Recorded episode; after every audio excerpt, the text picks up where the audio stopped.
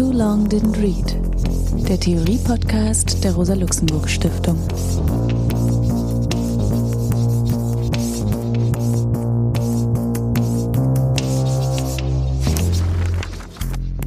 Ja, hallo, hier ist Alex Demirovic. Heute beschäftigen wir uns in dem Podcast mit Rosa Luxemburg und insbesondere dann mit einem Text, den sie 1898, 99 geschrieben hat, Sozialreform oder Revolution.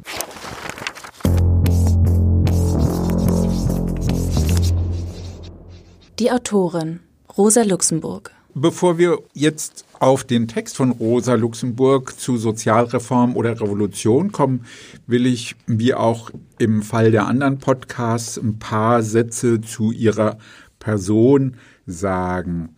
Luxemburg wurde von Lenin als ein Adler charakterisiert. Trotz all ihrer theoretischen und politischen Irrtümer ein Adler unter Hühnern.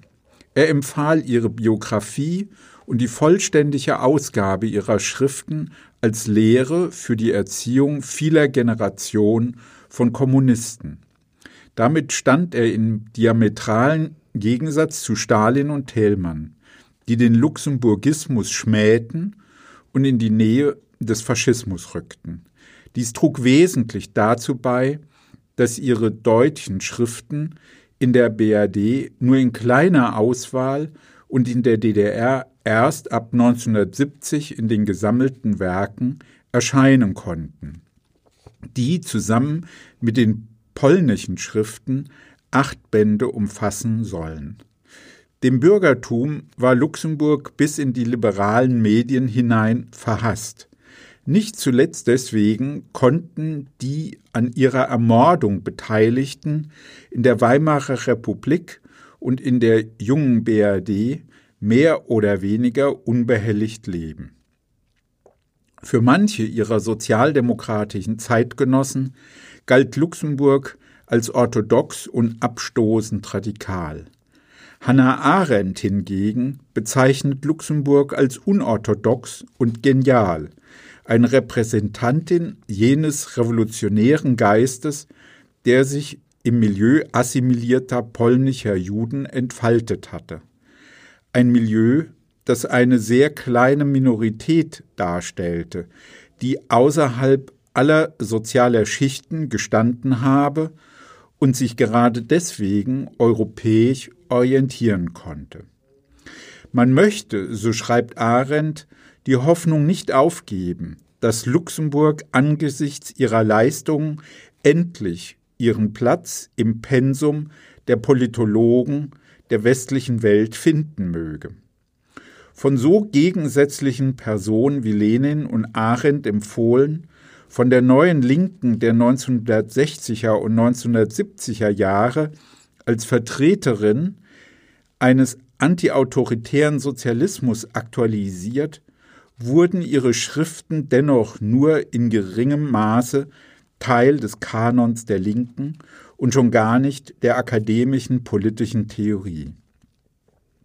Das ist ein Verlust, denn Luxemburgs Theorie hätte mit ihrer politischen Dialektik und der Strategie der revolutionären Realpolitik der Linken immer wieder helfen können, Widersprüche produktiv zu bearbeiten. Die Ermordung Luxemburgs durch die von der sozialdemokratischen Regierung gedeckten antidemokratischen Freikorpssoldaten wurde, wie Arendt schreibt, zu einer Art Scheitelpunkt für die deutsche Linke. Möglicherweise hätte sie, die immer wieder um die Einheit der Linken bemüht war und selbst von Gegnern als einziger Staatsmann der KPD angesehen wurde, die Deutschland hätte regieren können, der deutschen Revolution und damit auch dem Verlauf des 20. Jahrhunderts eine ganz andere Richtung geben können.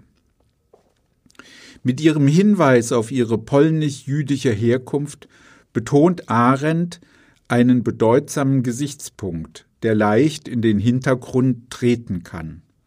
Luxemburg wirkte etwa 20 Jahre in der deutschen Linken. Ihr Engagement in der SPD begann mit ihrer Ankunft in Berlin im Mai 1898 und endete mit ihrer Ermordung am 15. Januar 1919. Weitere zehn Jahre verbrachte sie in der Schweiz, obwohl sie nur knapp zwei Fünftel ihrer Lebenszeit in Polen gelebt hatte, blieb sie mit der polnischen Linken immer eng verbunden. Geboren wurde sie am 5. März 1871 in Samoszcz und wuchs nach einem Umzug der Familie seit 1873 in Warschau auf. Das polnische Gebiet gehörte zum russischen Reich.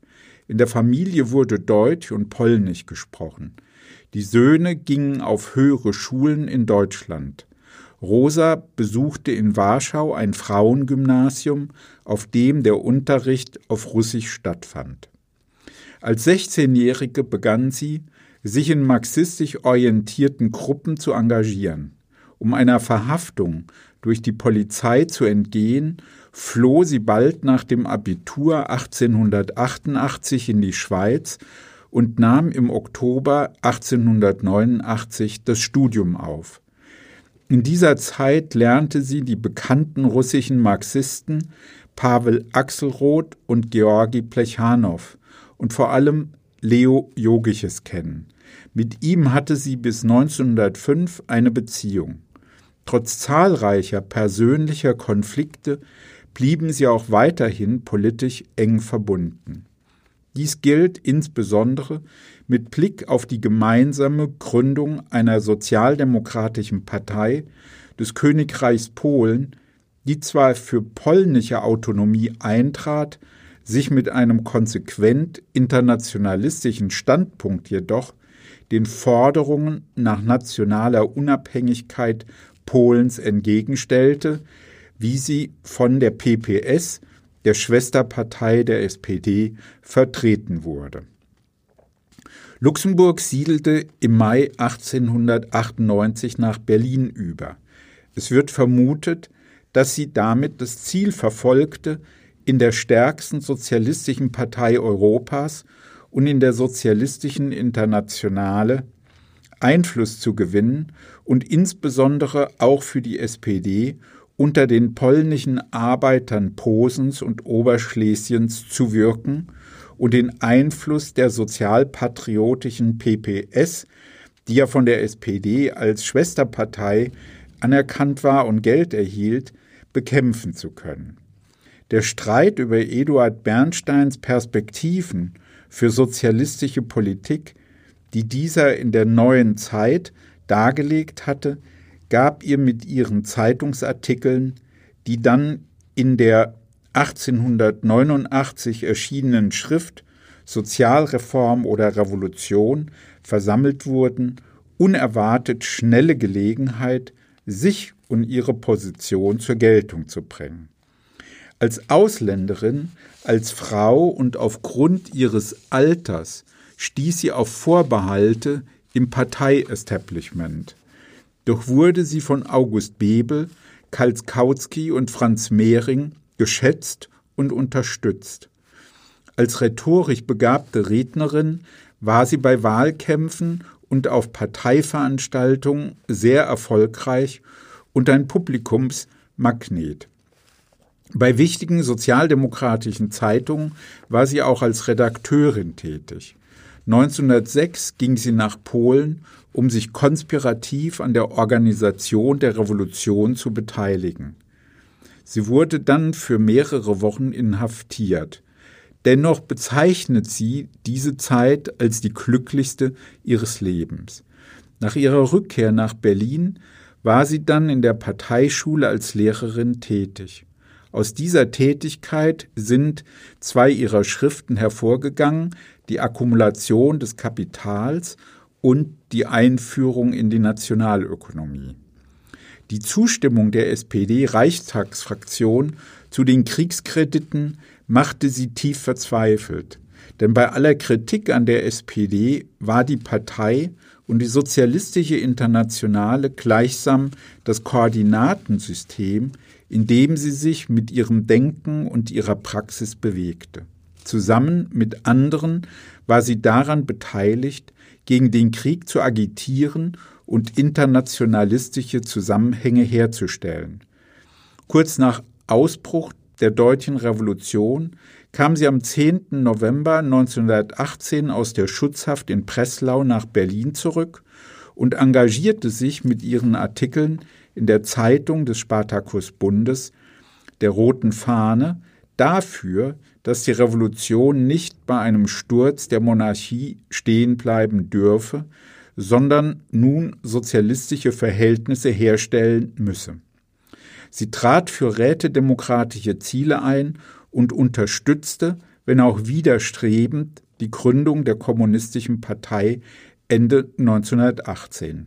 Zweifelsohne gab Luxemburg viel von ihrer Lebenszeit für das Ziel, die Lohnarbeit und die Herrschaft des Wertgesetzes zu überwinden und trat für einen revolutionären Marxismus ein, zu dessen Weiterentwicklung sie beitrug. Sie vertrat ihre Position deutlich und leidenschaftlich.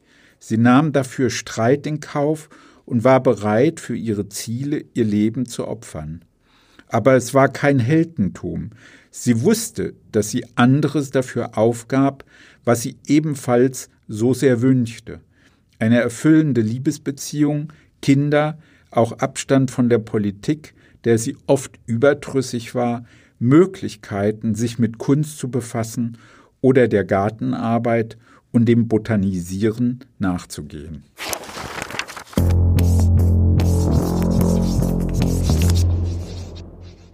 Das Werk. Rosa Luxemburg. Sozialreform oder Revolution Die größte Entwicklung des proletarischen Klassenkampfs in seiner Entwicklung war die Entdeckung der Ansatzpunkte für die Verwirklichung des Sozialismus in den ökonomischen Verhältnissen der kapitalistischen Gesellschaft. Dadurch ist der Sozialismus aus einem Ideal, das Jahrtausende lang der Menschheit vorschwebt, zur geschichtlichen Notwendigkeit geworden. Nachdem ihr also dieses schöne Zitat von Rosa Luxemburg aus der Schrift Sozialreform oder Revolution gehört habt, möchte ich jetzt auf den Text selbst zu sprechen kommen und ihre Gesamtargumentation. Die Texte in dem kleinen Buch wurden ja als Artikelserie in der Leipziger Volkszeitung vom September 1898 an und dann vom April 1899 publiziert und dann als kleine Broschüre, als Buch veröffentlicht. In ihnen setzt sie sich insbesondere mit der Theorie Eduard Bernsteins auseinander, weil sie das Selbstverständnis der revisionistischen Strömung in der deutschen Sozialdemokratie repräsentiert. Luxemburg problematisiert mit ihrer Schrift, wie bereits das Fragezeichen im Titel des Buches deutlich macht, eine Scheinalternative. Denn ihrer Ansicht nach tut Bernstein so, als müsse sich die Sozialdemokratische Partei zwischen einer Strategie der sozialen Reform oder einer der Revolution entscheiden, um das Ziel des Sozialismus zu erreichen. Luxemburg hält es für eine Selbstverständlichkeit, dass die Sozialdemokratie immer für konkrete Verbesserungen in der Lage der arbeitenden Bevölkerung eintritt. Doch Reformen als solche würden nicht zu Sozialismus führen. Der Sozialismus kommt nicht trickreich über die Hintertreppe einer Vielzahl von Reformen, die dann irgendwann einmal eine andere Gesellschaft herbeigeführt haben werden. Der Rückfall wäre wahrscheinlich. Im Prozess der kapitalistischen Entwicklung seit dem 16. Jahrhundert hat das Bürgertum auf der Grundlage eines immer weiter ausgearbeiteten Wissens Verhältnisse hergestellt, die eine Rückkehr zum Feudalismus verunmöglichen. Erst recht ist Wissen die Grundlage für den Übergang zum Sozialismus. Luxemburg meint damit die Erkenntnisse, zu der die Theorie von Marx und anderen beigetragen hat und die sich mit den Trägerinnen der gesellschaftlichen Arbeit verbindet. Ein Moment dieser Theorie ist die Einsicht, dass unter kapitalistischen Bedingungen der Kampf um Reform nicht aufhören wird, vielmehr Erfolge immer wieder durch die Aktivitäten der Kapitalseite bedroht sein werden.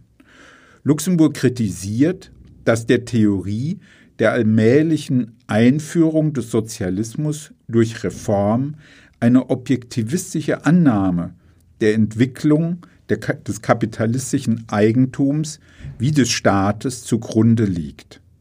Die strategische Alternative von Reform oder Revolution werde konstruiert, so Luxemburg, um die SPD von ihrem grundsätzlichen Ziel abzubringen. Luxemburg nimmt in Anspruch, ganz orthodox in der Tradition der sozialdemokratischen Theorie zu argumentieren. Danach wurden Revolution und Sozialismus als historisch notwendige Folgen eines Zusammenbruchs des Kapitalismus verstanden. Diesen Zusammenhang von Krise, Zusammenbruch und Sozialismus löse, so ist ihr Einwand, Eduard Bernstein auf. Denn er vertritt die These, dass der Kapitalismus Instrumente der Anpassung entwickelt hätte, die es ermöglichten, die Anarchie des Marktes unter Kontrolle zu bringen und die Krisendynamik zu brechen. Wenn es aber keine Verschärfung der Widersprüche und keinen Zusammenbruch des kapitalistischen Systems mehr gäbe, dann entfiele auch, so die naheliegende Schlussfolgerung, die materielle Notwendigkeit für den Sozialismus. Diese Konsequenz ist aus Luxemburgs Sicht fatal. Denn hätte Bernstein recht, wäre der Sozialismus nicht mehr das objektiv notwendige Ergebnis materieller kapitalistischer Prozesse. Sie diskutiert deswegen in ihrer Schrift ausführlich empirische Argumente von Bernstein, mit denen er plausibel machen will, dass der Kapitalismus in der Lage sei, die Krisen zu beherrschen und die Lebenslage der Menschen zu verbessern. Daran könne die Sozialdemokratie strategisch anschließen und eine Strategie der Sozialreform verfolgen. Die erste Kritik von Luxemburg zielt auf das Argument Bernsteins, wonach der Kredit in Krisenphasen dazu in der Lage sein soll, die Nachfrage aufrechtzuerhalten also die ökonomischen Abläufe auszudehnen und zu flexibilisieren. Luxemburg kommt demgegenüber zu dem Schluss, dass der Kredit die Widersprüche nicht beseitigt, sondern steigert. Denn der Kredit trägt zwar zur Erweiterung der Produktion bei, doch er fördert waghalsige Spekulation und gerade dann, wenn in der Krise Unternehmen und Konsumenten Geld benötigten, würden wegen des Risikos die Banken keine Kredite gewähren. Durch ein solches prozyklisches Verhalten würden die Produktion und die Nachfrage schrumpfen, die Krise also nicht aufgehalten, sondern verstärkt. Mit ihrer Überlegung gelangt Luxemburg zum Ergebnis, dass der Kredit die dem Kapitalismus inhärente Tendenz verschärft, die Eigentums von den Produktionsverhältnissen zu trennen. Im Aktien- und im industriellen Kreditkapital würde das kapitalistische Eigentumsrecht erst zu seiner vollen Ausbildung gelangen. Bernstein deutet diese Entwicklung einer breiten Streuung von Aktienbesitz so, dass nun viele Menschen am Kapitalismus teilhaben und reich werden würden. Demgegenüber betont Luxemburg, dass es dem Sozialismus nicht darum gehe, arme Menschen reich zu machen, es gehe auch gar nicht um rechtliche Eigentumstitel, sondern vielmehr um die reale Verfügungsgewalt in den Produktionsverhältnissen. In einer zweiten Kritik widerspricht Luxemburg der Behauptung von Bernstein, Zusammenschlüssen der Unternehmen und ihre Verbände würden die Marktanarchie beseitigen. Die Bildung von Kartellen zwischen Unternehmen würde, so ihr Argument, am Ende auf nichts anderes hinauslaufen als auf das, was auch der Markt bewirkt, nämlich auf eine Strategie, den Fall der Profitrate in einem Produktionszweig durch gezielte Kapitalvernichtung aufzuhalten. Betroffene Unternehmen würden sich dagegen zur Wehr setzen. Die Folgen wären Konkurrenz und Fortsetzung der Anarchie. Luxemburg betont hier gegen Bernstein einen grundlegenden Widerspruch. Es kommt zu einer immer größeren Vergesellschaftung der Produktion, die aufgrund der Grenzen, die die Kapitalverwertung setzt, zu Krisen und Anarchie führen muss. Aus ihrer Sicht hat die sozialistische Bewegung die Krisen des 19. Jahrhunderts falsch gedeutet, nämlich als Zeichen der Altersschwäche des Kapitalismus. Doch habe sich der Weltmarkt noch gar nicht so weit entwickelt, dass die Produktivkräfte bereits an die Grenzen des Marktes unter Verwertung stoßen würden. Luxemburg sieht die kapitalistische Entwicklung deswegen in einer Übergangsphase. Erst an deren noch bevorstehendem Ende würde die Periode der Schlusskrisen beginnen. Dem grundsätzlichen Gesichtspunkt von Luxemburg, dass die Entfaltung der weltweiten gesellschaftlichen Kooperation bei weitem die soziale Form der Kapitalverwertung übersteigt und in Widerspruch mit ihr gerät, stimme ich zu. Doch es gibt zwei Fehlschlüsse. Erstens glaubt Luxemburg, dass es nach einer eher kurzen Übergangsphase doch zu einer Schlusskrise des Kapitalismus kommen wird. Sie ändert also das krisentheoretische Grundmodell nicht. Offensichtlich hat sie ein Gespür für die sich anbahnende lange Krise zwischen 1914 und 1945, aber sie verkennt die Fähigkeit des Kapitalismus, sich durch eine passive Revolution zu erneuern und die sozialistische Bewegung abzuspalten, zu marginalisieren oder zu unterdrücken. Zweitens stellt die Erwartung, die Luxemburg mit der Herstellung des Weltmarkts verknüpft, ein Problem dar. Denn rückblickend lässt sich sagen, dass der Weltmarkt schon seit Jahrzehnten hergestellt ist. Andere kritische Theoretikerinnen haben immer wieder auf den sich daraus ergebenden Gegensatz von Produktivkräften und Produktionsverhältnissen hingewiesen. Und doch kann der Kapitalismus diesen Widerspruch auf erweiterter Stufenleiter reproduzieren und den Reichtum in Destruktion Armut und Zerstörung der natürlichen Umwelt umwandeln. Luxemburg kritisiert mit einem dritten Argument Bernsteins These, wonach die kapitalistische Entwicklung zu einer differenzierten Branchenstruktur und einem breiten Mittelstand führen würde. Nicht nur soll dies Wohlstand zur Folge haben, sondern auch einen krisenhaften Zusammenbruch verhindern. Luxemburg stellt demgegenüber die Überlegung an, die auch in den vergangenen Jahren unter Stichworten wie Unternehmensgründung oder Venture Capital erneut verhandelt wurde. Demnach spielen kleinere und mittlere Kapitale zwar eine wichtige Rolle für die technische Revolution, weil sie neue Produktionsmethoden ausprobieren und auf einem niedrigen Kapital- und Verwertungsniveau operieren können. Jedoch würden sie regelmäßig durch die Sense der Großindustrie abgemäht werden. Es kommt demnach periodisch zur Vernichtung kleinerer Kapitale und mittelständischen Wohlstands. Auch jüngere Prozesse zeigen, dass Luxemburg Recht behalten hat und global operierende Unternehmen kleine und mittlere Firmen aufkaufen oder sie direkt und indirekt kontrollieren. Luxemburg weist also Bernsteins Überlegung zur kapitalistischen Entwicklung zurück. Damit einhergeht auch eine Kritik an der sozialreformerischen Strategie, die Bernstein und andere Revisionisten vorschlagen. Das betrifft zunächst die Einschätzung von Gewerkschaften und Genossenschaften.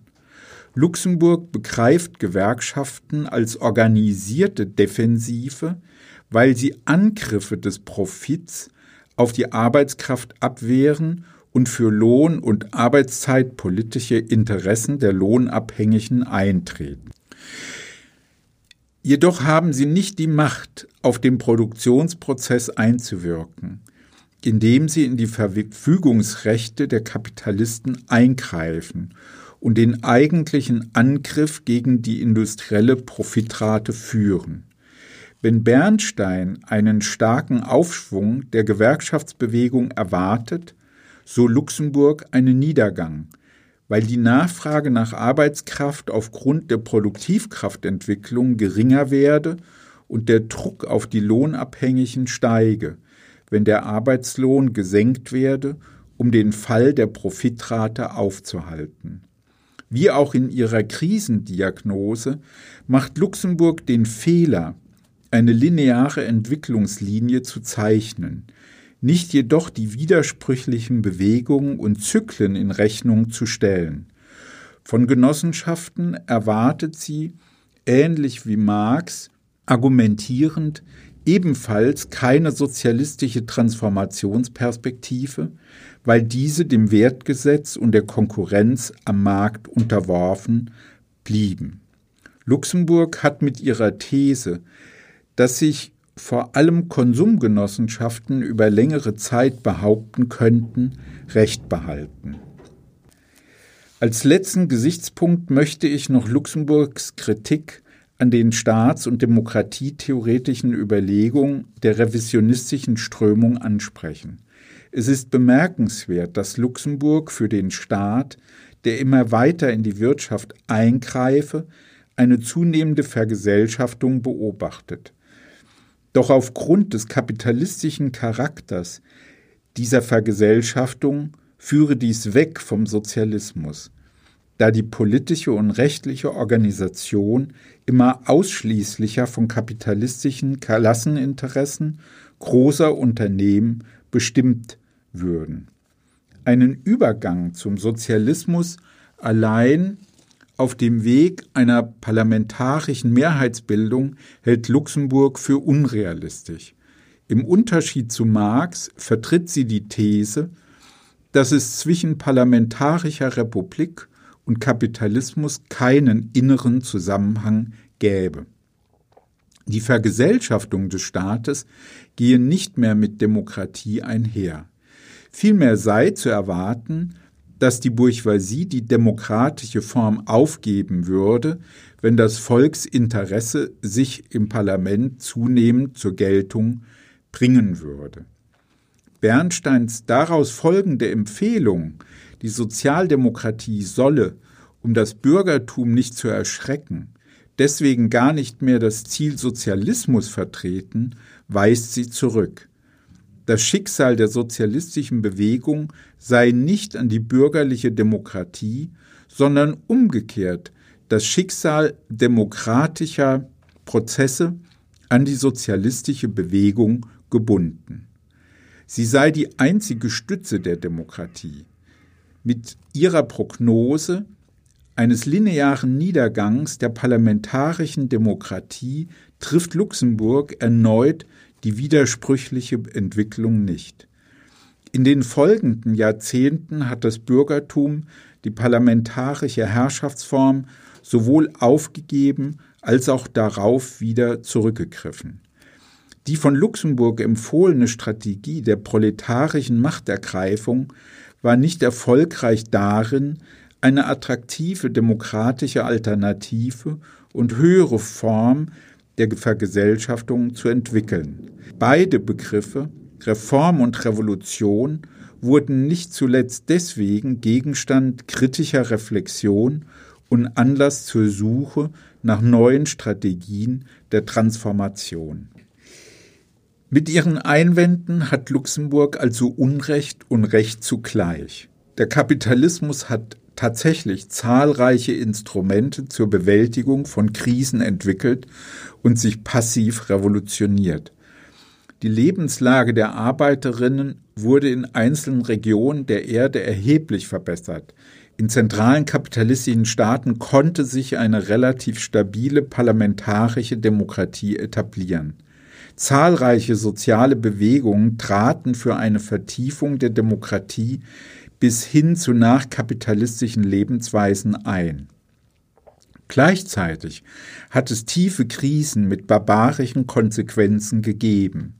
Weltkriege, Holocaust, ethnische Säuberungen, Völkermorde, drohende Atomkriege, Femizide.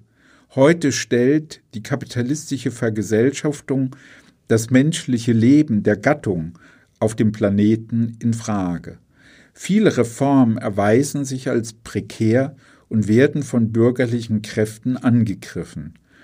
Zum Sozialismus hat die sozialdemokratische Strategie nicht geführt.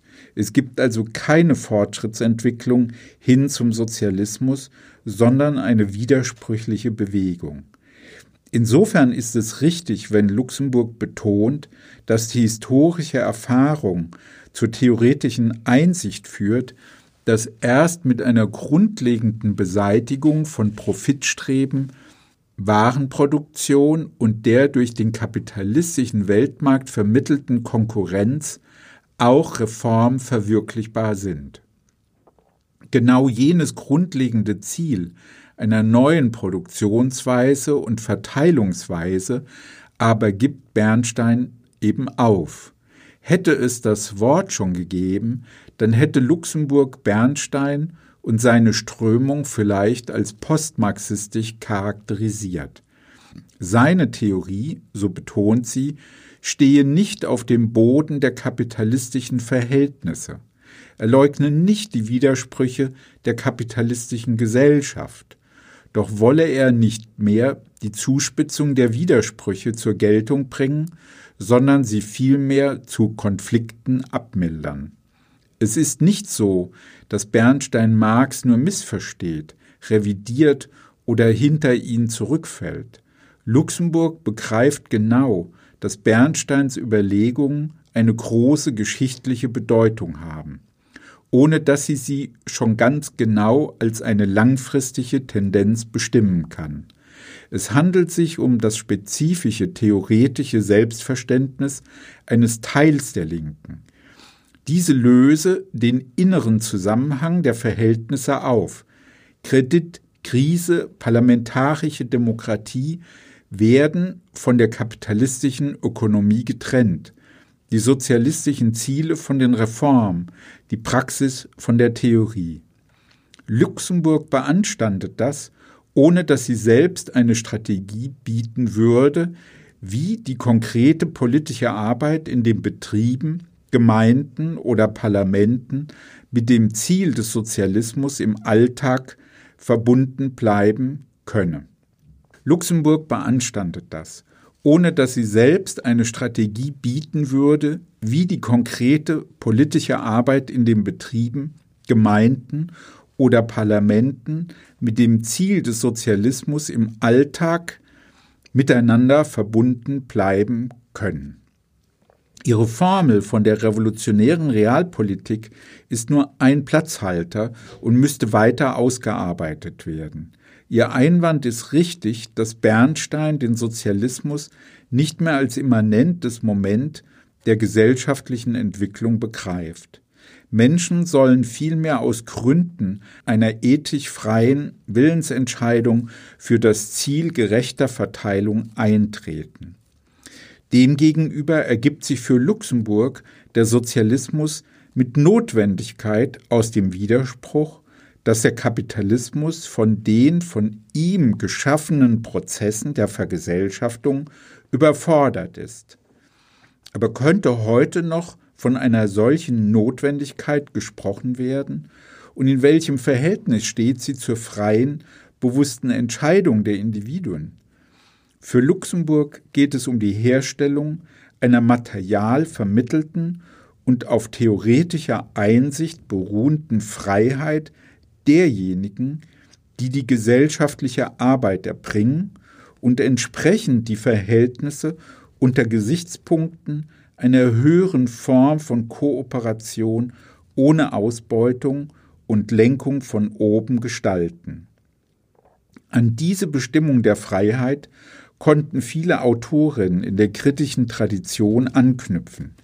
Die Vergesellschaftung ist demnach so weit fortgeschritten, dass Freiheit schon längst verwirklichbar wäre. Da muss nichts mehr reifen. Es ist eine Frage der Konstellation von Praktiken und theoretischen Einsichten.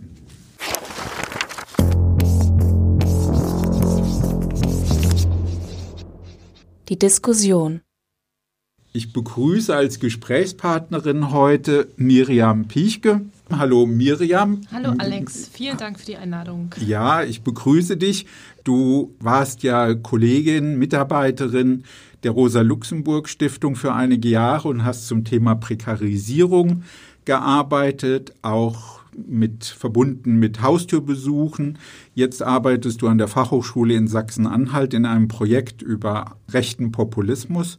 Und was für uns ja vielleicht auch ganz witzig ist, neben der Tatsache, die wichtig ist, dass du ja ein Buch äh, herausgibst äh, zu Rosa Luxemburg mit Texten von ihr und über sie zu den Jubiläumsfeierlichkeiten, dass du eben auch an der Rosa Luxemburg Oberschule in Berlin-Pankow warst. Ja, das ist eine sehr lustige Geschichte. Unsere Schulsekretärin hat immer erzählt, wenn sie manchmal irgendwo angerufen hat in Westdeutschland, dann wurde ihr gesagt, ach, dass die noch so heißen dürfen. Und es war aber tatsächlich so, dass die Schule zu DDR-Zeiten nach Wilhelm Pieck benannt war.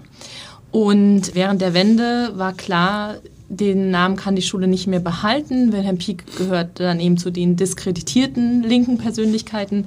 Und dann gab es eine Reihe von Schülerinnen, Eltern, Lehrerinnen, linken Lehrerinnen, die unbedingt wollten, dass eine Person oder dass die Schule nach einer Person benannt wird, die eben trotzdem für einen Sozialismus steht und für einen nicht diskreditierten Sozialismus. Vielleicht nicht nur aus Trotz, sondern oder vielleicht auch ein bisschen aus Trotz, aber auch gerade zu dieser Zeit, um auch ein Zeichen zu setzen, dass also so denke ich mir dass ich war bei den Debatten nicht dabei. Und hätten die sich nicht durchgesetzt, dann wäre die Schule nach Stefan Zweig benannt worden, wäre vielleicht auch okay gewesen, aber das war natürlich ist der viel, viel tollere Name.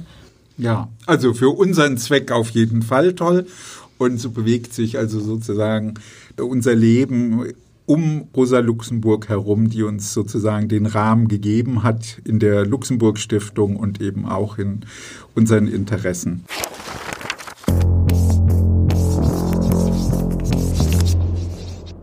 Also wenn wir jetzt zum Gespräch kommen, dann würde ich gerne nochmal auf diesen Punkt von Theorie und Praxis zu sprechen kommen, Miriam. Ja, dass eben Rosa Luxemburg mit Bernstein eine sehr grundlegende theoretische Debatte beginnt, ja, und genau genommen glaubt, dass der Streit auf dieser Ebene zu führen sei und sich der Frage der Praxis der Partei in den unterschiedlichsten Gliederungen gar nicht so richtig zuwendet. Und die Frage, die sich ja stellt, ist ja genau, in welcher Weise und in welcher relevanten Weise sind eigentlich die Debatten der großen Zeitungen und Zeitschriften der Sozialdemokratie verbunden mit dem Alltagshandeln auf lokaler Ebene, in den Gemeinderäten, in den Landtagen und, und dann eben auch im Reichstag.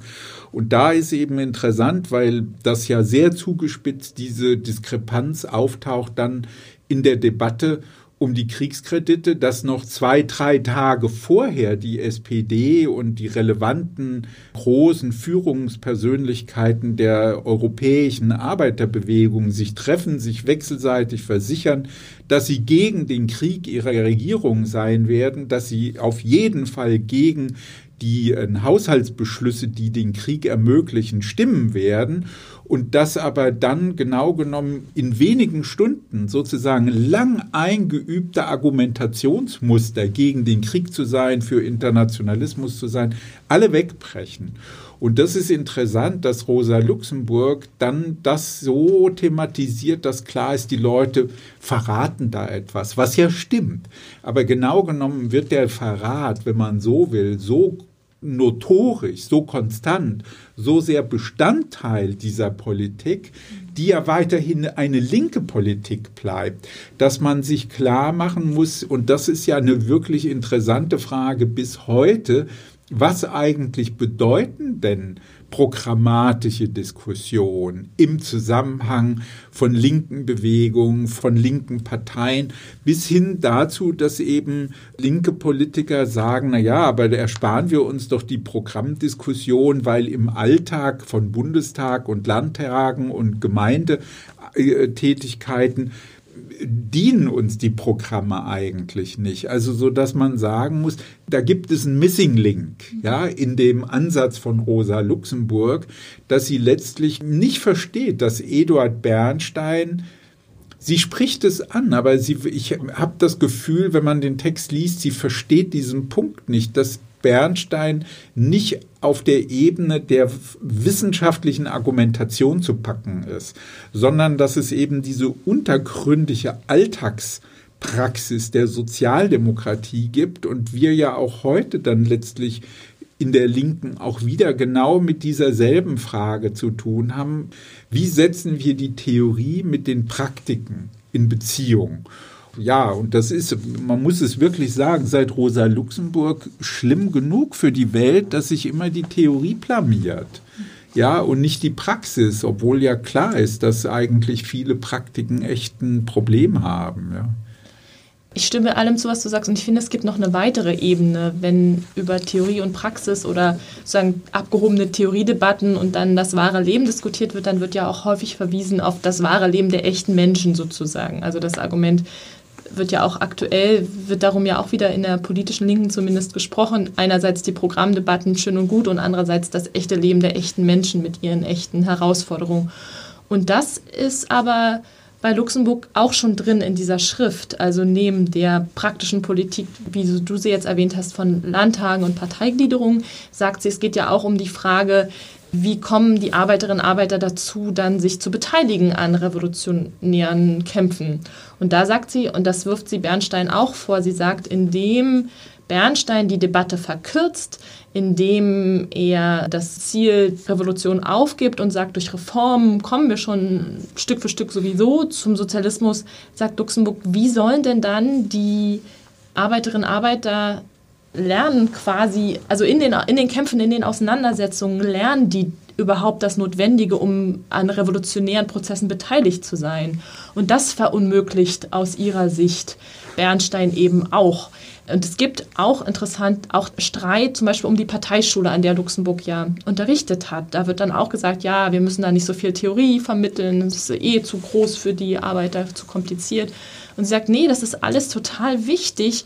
Genau, Arbeiter, Arbeiterinnen führen und verstehen und wollen theoretische Debatten und brauchen die auch genauso, wie sie das Lernen in den Auseinandersetzungen brauchen. Das gehört zusammen, damit überhaupt denkbar ist, dass das Proletariat seine aus ihrer Sicht historische Aufgabe erfüllen kann, nämlich revolutionär tätig zu werden. Und das ist der zweite Vorwurf, den sie Bernstein macht in der Schrift, dass er das auch verunmöglicht. Genau. Ich würde gerne noch mal auf diese Frage eingehen, weil ich meine, dass es, also das, was du stark machst, Miriam, also sie wendet sich ja gegen die Vorstellung, dass es sowas gibt wie die Arbeiter da draußen und dass Reformen sich irgendwie so sachzwanghaft einfach ergeben und dann die Prozesse sich so vollziehen. Das heißt, sie wirft ja eigentlich interessanterweise Bernstein genau das vor, was er wiederum ja der marxistischen Theorie vorwirft, nämlich Objektivismus, weil sie ja letztlich sagt, naja, Bernstein unterstellt ja, als gäbe es Reformprozesse ohne Theorie. Aber Arbeiterinnen wollen nehmen an theoretischen Debatten ernsten Anteil. Und das, was du ja genau mit der Rezeption dieser Artikel in den Zeitungen auch schon thematisiert hast, dass wenn Rosa Luxemburg dann auf Parteiversammlungen angekündigt war zu reden, dass da nicht 40 oder 50 Leute kamen, sondern 2000 und 3000. Also das heißt, die war, wenn man so will, eine Person, die würde man in heutigen Kategorien als Influencerin, ja, mhm. mit hohen Klickzahlen oder ja, also bezeichnen. Und ich finde, das ist deswegen interessant, weil es ja sehr klar ist, dass sie eine sehr radikale Position formuliert. Und also das ist ja eine ihrer zentralen, vielleicht sogar der entscheidendste Vorwurf in dieser Schrift, dass sie Bernstein vorwirft, dass er den Arbeitern kein Verständnis des kapitalistischen Gesamtprozesses ermöglicht, sondern er tut so, als sei Kapitalismus irgendwie Wert und Arbeit und Produktion und dann gäbe es noch den Kredit und dann gäbe es noch den Zusammenschluss der Unternehmen und dann gäbe es noch Genossenschaften. Und was sie ja versucht deutlich zu machen, ist, dass Geld, Kredit Teil des Gesamtprozesses des Kapitals sind. Und für sie ist das jetzt wichtig, dass sie sagt, ja, was wir doch tun müssen, wenn wir sagen, wir wollen diese Dinge verändern, die Widersprüche begreifen, dann müssen wir den Menschen einen Gesamtzusammenhang vermitteln. Also Parteischule, die Artikel, die sie schreibt, die Reden, die sie hält, das heißt, in allem muss sozusagen wie ein Fluidum, wie, ja, muss sozusagen die Perspektive sein, wie hängen diese Dinge zusammen, in welchen Widersprüchen leben wir und diese Widersprüche sind nicht steril irgendwo da draußen, sondern sie betreffen unseren unmittelbaren Alltag. Und deswegen berührt die Theorie etwas, was die Menschen direkt betrifft in ihrem Alltag. Und umso erstaunlicher finde ich das, aber wenn ich das jetzt nochmal sagen kann, dass eigentlich diese, wie kann man sagen, diese reformistische Praxis, also die Tatsache, dass die Leute umfallen, feige sind, Konflikte vermeiden, dass, obwohl sie selber ja so sensibel in ihren Briefen ist, das aber in ihre Theorie so wenig reinkommt. Ja, und ich finde ja auch, dass sie ja oft zu unterschiedlichen Gelegenheiten auch dann Dinge unterschiedlich akzentuiert oder unterschiedliches sagt und diese Dimension dann gar nicht so richtig reinholt. Und das fasziniert mich auch an ihren Texten, weil ich finde, dass sie sich da manchmal wirklich was vergibt, was sie eigentlich schon so klug vorbereitet. Ja, dass man manchmal denkt, sie kommt nicht an diesem Punkt zu sagen, was ist das, was die Leute doch am Ende Bernstein zustimmen lässt. Obwohl klar ist, er betrügt sie um das Ziel, er verhindert, dass sie die Dinge wirklich verstehen, er macht sie eigentlich mit seiner Theoriebildung zu Opfern. Das sagt sie ja auch ausdrücklich. Bernstein passiviert, der ist eigentlich reaktionär. Also er, er gibt den Leuten das Versprechen auf Lösung, das ist utopisch, weil es entspricht überhaupt nicht der Realität, aber gleichzeitig macht er sie reaktionär. Aber was ist die Dynamik, die Leute dazu bringt, dem zuzustimmen? Und das finde ich wirklich tragisch. Dann nach 1918 in der Revolution, dass sie denkt, jetzt ist der Prozess der Revolution da. Und sie drängt ja, sie hat ja dieses intime, wenn man so will, Verhältnis zur Revolution als ein Prozess, der sie über sich hinaustreibt. Und sie merkt, dass die Leute nicht mitziehen. Ja. Ja, Miriam, wie siehst du das? Ich meine, hast du auch diesen Eindruck, ja, dass sie eigentlich an diesem Punkt drängt und drängt und drängt und auch irgendwie sieht, dass die Menschen nicht so mitziehen, aber eigentlich keine gar nicht so eine richtige Erklärung dafür gibt, warum die Leute nicht mitziehen. Ja, ich finde das selber auch schwer zu beantworten. Vielleicht ein Gedanken, den ich dazu habe, wir hatten das jetzt auch schon angeschnitten, so ein bisschen nicht in dieser Schrift, sondern in der Schrift Massenstreik, Partei und Gewerkschaften, die ja direkt unter dem Einfluss der Revolution von 1905 bis 1907 hm, genau. entsteht. Du hattest das ja vorhin schon erzählt da, finde ich, steckt zumindest ein Teil der Antwort vielleicht drin, weil was sie da beobachtet, und dann schreibt sie eben diese Schrift basierend auf diesen Beobachtungen, ist, wie diese Lernprozesse dann tatsächlich in revolutionären Situationen ablaufen. Also sie sagt, da gibt es dann mal einen Streik, da geht es um die Arbeitszeit und dann gibt es eine politische Auseinandersetzung, da geht es darum, dass irgendein Bürgermeister abgesetzt wurde. Und diese politischen und ökonomischen Streiks und Auseinandersetzungen, die bedingen einander, die schneiden sich aber auch teilweise ab. Manchmal verstärken die eine Welle, manchmal schwächt es ab. Und da drin hat Parteiführung und Gewerkschaftsführung eine besondere Aufgabe, nämlich diesen Prozess so zu begleiten, dass die daran beteiligten kämpfenden Arbeiterinnen und Arbeiter da drin was lernen können, strategisch mhm. und inhaltlich lernen können. Und all diese, vor allen Dingen die Niederlagen, das macht sie ja in anderen Schriften auch stark, vor allen Dingen immer dann, wenn das misslingt, wenn der, die Auseinandersetzung in einer Niederlage endet, dann ist da drin das Wichtige zu lernen für die nächste Auseinandersetzung und für die nächste Auseinandersetzung. Genau.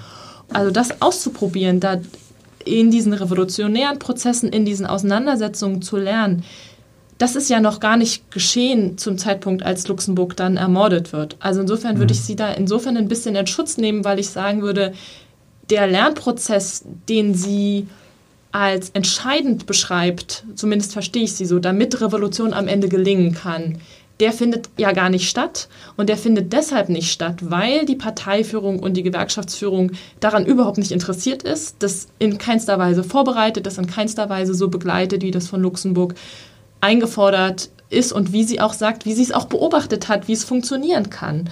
Und deshalb kann quasi all das, was da notwendig gewesen wäre zu lernen, das hat nicht stattgefunden und deshalb würde ich sagen, kann das auch nicht so ausgehen, zumindest mit der Revolution in Deutschland und auch mit der Revolution in Russland, also der sogenannten Oktoberrevolution. Das kann dann nicht so ausgehen, wie Luxemburg das sich gewünscht und vorausgesetzt hat. Sie hat es unter bestimmten Bedingungen vorausgesetzt. Und die, eine dieser Bedingungen, vielleicht die zentrale, ist dieser gemeinsame Lernprozess. Ja, warum sollten wir also heute diesen Text lesen, der ja viele Stärken hat und eben auch ähm, ein paar Schwächen? Also ich glaube, dass der Text wirklich lesenswert ist, weil er eben äh, sozusagen eine Konstellation darstellt, eben die Konstellation dieses Widerspruchs, Sozialreform oder Revolution, mit Fragezeichen, ein Gegensatz und den Versuch, diesen Gegensatz auch durch kluge empirische und theoretische Argumente zu überwinden. Das ist etwas in sich sehr Anregendes und gleichzeitig ist es auch ein Lehrstück, auch ein dialektisches Lehrstück. Ich meine, dieser Text ist ja gleich schon von dem Chefredakteur der Zeitung, in der er erschienen ist, der Leipziger Volkszeitung, als Meisterstück der Dialektik ja verstanden worden, vorgestellt worden dem Lesepublikum. Das ist ja schon an sich toll. Und das ist ein dialektisches Lehrstück. Und es gibt einem so viele Überlegungen, ja, also auch für das Verständnis aktueller Fragen. Und gleichzeitig zeigt es auch, ein gewisses Dilemma auf, was uns heute beschäftigen muss, nämlich die Frage, ja, wenn wir in der Politik mit Argumenten und theoretischen Überlegungen ja sozusagen versuchen, auch in politische Debatten einzugreifen, dass wir viel stärker noch als Luxemburg heute überlegen müssen, was sind eigentlich die Prozesse, in denen diese Argumente ihren Platz haben. Ja, also für Luxemburg war eigentlich der Kosmos ihrer Überlegungen vorgegeben. Das ist ja etwas, was sie am Beginn des Ersten Weltkriegs auch persönlich als ganz dramatische Situation wahrnimmt, dass sie genau weiß, mit dem Einknicken der sozialdemokratischen Parteien ja vor den Kriegserklärungen ist eigentlich der Kosmos, in dem sie gedacht und politisch gelebt hat, der ist Geschichte. Ja, das ist eine verheerende Situation und folgenreich dann auch für die weiteren Geschehnisse und theoretischen und politischen Entscheidungen dann in den nächsten vier, fünf Jahren, aber daraus folgend dann ja auch für die ganzen Jahrzehnte und auch für unser heutiges Leben. Und wo man sagen kann, man versteht in diesem Text sozusagen eine, wie würde man sagen, eine Bifurkation, eine Weggabelung. Man kann sozusagen sehen, wie in dieser Debatte genau genommen etwas ganz Eigenes entsteht. Auch die Biografen wie Pieper und Nettel weisen ja letzte oder Hannah Arendt weisen ja darauf hin, dass sich da sozusagen im Keim ja schon etwas entfaltet, was sozusagen in langen Entwicklungen sozusagen dann wirklich sich immer weiter auslegt, immer weiter darlegt. Und ich glaube, dass es deswegen lohnt, aber auch lohnt, sich nochmal vor Augen zu führen, wo linke Argumente sozusagen überprüft werden müssen, um etwas besser zu machen. Denn was ja beide eint, Luxemburg und Bernstein, das muss man sich ja klar machen, ist die Vorstellung, man kann nicht einfach Marx wiederholen. Es reicht nicht aus, die Texte von Marx zu lesen und einfach zu repetieren, sondern das ist eine sich lebendig entwickelnde Theorie, in der neue Fragestellungen, neue Probleme entstehen und behandelt werden müssen, weil es neue Auseinandersetzungen gibt. Ja, und darauf reagieren die beiden in ganz unterschiedlicher Weise, dass sie weg wollen von Textexegese, von dogmatischer Auslegung und das Neue verstehen wollen. Und ich glaube, dieser Impuls, der ist wichtig. Und dann zu sagen, wie erschließt sich das Neue im Lichte dieser Debatten. So meine Überlegung, Miriam, wie denkst du? Ich meine, warum diesen Text heute noch mal lesen? Weil erstmal klingt es ja so ein bisschen befremdlich, ja, aber ich meine, obwohl wir auch bis in die Partei Die Linke hinein durchaus solche Fragen existieren oder auch in die Sozialdemokratie hinein. Manche halten Sozialismus für eben nicht mehr als eine ethische Stellungnahme, einen Wert. Andere wollen wirklich eine Umsetzung sozialistischer Ziele. Also die Debatte betrifft ja die Linke heute. Meine Erfahrung ist, dass gerade die Überschrift des Textes oder diese Frage Sozialreform oder Revolution erstmal zieht. Also bei Veranstaltungen, bei ähm, verschiedenen Gelegenheiten, die ich hatte, über Rosa Luxemburg zu sprechen, ist das offensichtlich eine Frage, die viele Leute, auch gerade junge Leute, die sich so linken äh, Theorien und Ideen annähern, erstmal total unter den Nägeln brennt. Also die Frage, wie überwinden wir denn jetzt diesen verdammten Kapitalismus? Wie kommen wir denn jetzt endlich davon weg? Und das ist ja der geschickte Schachzug, den Luxemburg macht, dass sie sagt, das ist keine Frage von oder, sondern von und. Revolution und Reform mhm. gehören zusammen, bedingen genau. einander und wir müssen an beidem arbeiten. Und deswegen glaube ich, ist es schon deshalb ein Gewinn, diesen Text zu lesen, um zukünftig auf die Frage Reform oder Revolution, wie kommen wir denn jetzt zu dem Kapitalismus, antwortfähig zu werden. Da können wir jetzt nicht einfach alle diese Argumente nehmen und sagen, die wenden wir jetzt an. Wir wenden jetzt Luxemburg an, genau wie wir nicht sagen können, wir nehmen jetzt alles von Marx und wenden irgendwie einfach Marx an und dann mhm, ist genau. schon klar, wie es läuft. Aber wenn das sowieso eine Frage ist, die so viele Leute beschäftigt, dann finden sie, glaube ich, da drin viele gute Ideen, viele gute Argumente, viele gute Auseinandersetzung, es ist ein voraussetzungsvoller Text, das würde ich schon auch sagen. Also gerade du hattest es ja auch ausführlich erläutert, die ganzen ökonomischen Fragen um Kredit, um Arbeitswerttheorie. Für Einsteigerinnen ist das eine Herausforderung, das zum Teil auch zu verstehen. Jetzt ist das ja auch schon eine Weile her. Was wissen heutige Leserinnen über Trusts und Unternehmerverbände ihrer Zeit? Was wissen die über die Rolle von Krediten in dieser Zeit? Man kann auch fragen, was wissen die Leute heute über Konzentrations- und äh, Monopolbildung? Da wirft sie etwas in die Debatte wo man sagen kann, dieses Wissen fehlt uns heute weitgehend. Ja. Auf jeden Fall. Und das, ich erinnere mich auch in Uniseminaren zu Luxemburg. Einerseits hatten die Studierenden total Lust, sich darauf zu werfen, weil, die, du hattest es ja auch gesagt, die Frage von durch Kredite ausgelöste weltweite ökonomische Krisen sind ja total zentral und, aktuell und gleichzeitig genau fehlt da oft uns allen ein grundsätzliches Verständnis und das ist ja, würde ich sagen, als linke Menschen sozusagen unsere Aufgabe, miteinander darüber uns zu informieren, Wissen darum zu teilen und das gemeinsam zu lernen, das gemeinsam ähm, zu lesen und zu diskutieren. Und dann, glaube ich, kann es ein großer Gewinn sein, den Text trotz der Herausforderungen dann zu lesen.